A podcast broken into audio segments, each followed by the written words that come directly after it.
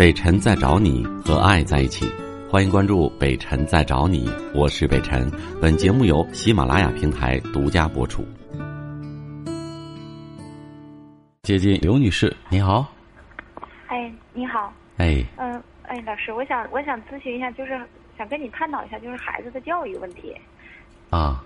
啊，我女儿是大一，今年刚考上咱们吉大的，嗯大一。嗯嗯嗯。嗯，他有一个不好的习惯，叫做毛病吧。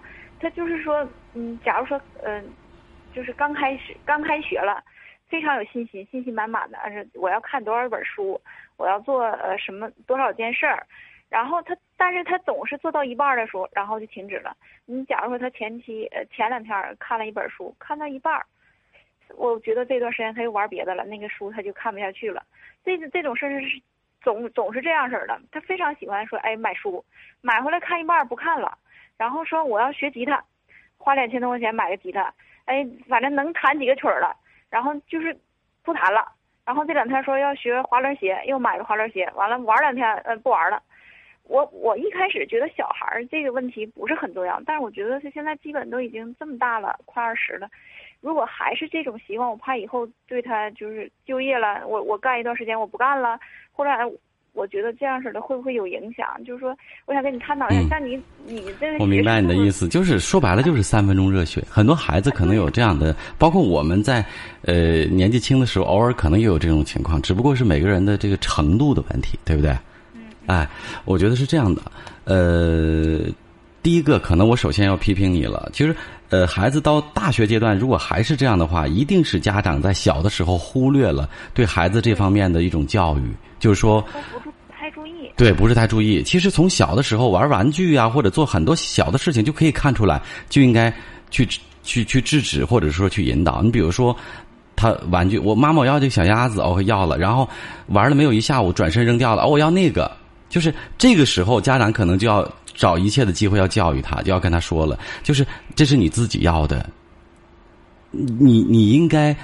对他友好，然后很爱他这个小玩具，这个小鸭子，你要跟他，呃，有一定的感情，然后他陪你一段时间，因为你要对自己的决定要负责任，对不对？对。对。然后，如果说你不喜欢了，OK，妈妈可以给你买新的，但是妈妈提醒你要仔细的想一想，你是不是会很喜欢这个？比如说另外一个小狗，你会不会跟他保持一种友情，然后喜欢他很久呢？对，那就提醒孩子什么一。我要慎重的做决定，然后想一想，对吧？如果说特别喜欢的，我才会买，然后买了之后我会喜欢很久。那么慢慢的，类似于这样的事情，哎，OK，然后我觉得就可以举一反三了。比如说，他说妈，我要我要练字，我要买那个字帖，OK，可以没有问题。但是你会不会坚持把这一本都写完？如果你不会的话，那你不要买，妈妈会批评你。就是慢慢的，可能他会养成这个习惯。当然，我跟你说这些可能有点晚了，但是因为我们在对话的同时，我相信还有很多年轻的家长，还有以后要做家长的，呃，这些年轻人他们会在听，所以给他们一些借鉴。对孩子，如果你发现这个人，在在长大以后有什么毛病或者缺点或者性格的弱点，一定是在小的时候慢慢的形成的，他不可能一天一蹴而就，对吧？哎。然后再说回你孩子，因为他上大一了，这个习惯还是这样。那我觉得刚才我说的这些方法依然是适用。你记你记得，无论从什么时候开始都不会比不开始还要晚。所以不要以为他晚，还要去去做。只不过我们的说法可以比那个时候更加严厉、更加直接了。你是一个二十岁的大人，对不对？上大一的孩子一般二十岁左右了，对不对？对对。你已经二十岁的大人了，你知道二十岁是什么概念吗？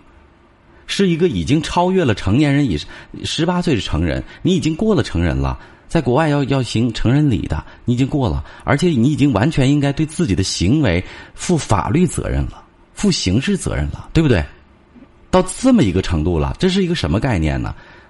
别说你选择的一个事情，包括以后选择的一个人，还有说出的一句话，都应该慎重，而不是小孩子了。你在妈妈面前是小孩子，你出去之后一个大人，你做的一切。都要负责任，所以你的选择，你说的话，一定要经过慎重的思考。说去说出去，自己要守信用。那么自己的选择，自己要有所担当。这是人，嗯，她是女孩子对吧？对对。对，可能还好一些。如果是个男孩子的话，如果你你今天这样，明天那样，然后三分钟热血，那就更完了，这一辈子可能都完了。对呀，你这我就怕他以后在社走入社会的时候还还是这样。而且北辰老师他还有一个毛病，就是说，就是说，他我我感觉他就是性格上好像还有问题，就是遇到困难的时候马上就撤回来了，然后就是妈妈，就是妈妈，就好像我们真是小时候给他惯的。然后他假如说，哎，上高中，你是一个可能很多方面都很优秀，也很疼女儿，也很强势的妈妈，这样的妈妈就一定会造就这样的孩子。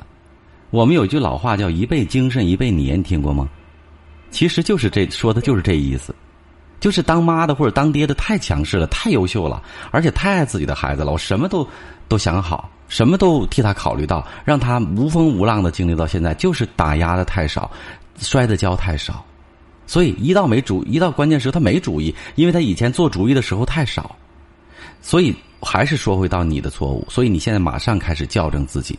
一，当孩子问你找妈的时候，你告诉他。这件事情你自己先做决定，你告诉，然后你告诉妈妈，妈妈可以帮你参考。如果这个决定不对或者哪儿有问题，我帮你分析一下，然后你自己再重新做决定，OK？而不是你帮助他做决定，明白我的意思吗？只有这样才能让孩子慢慢的长大。我说句难听的话，如果他有一天叫妈的时候，忽然间才想起来自己的妈妈已经不在这个世界上了，那你的孩子将会多么痛苦？他永远没有办法。撒开手，让他让他自己走下去。其实，所所以说，包括他的三分钟热血，其实都从一个侧面上说明你的孩子不够成熟，在心智上永远没有脱离断奶的阶段。明白吗？你说我用不用和心里没有断奶？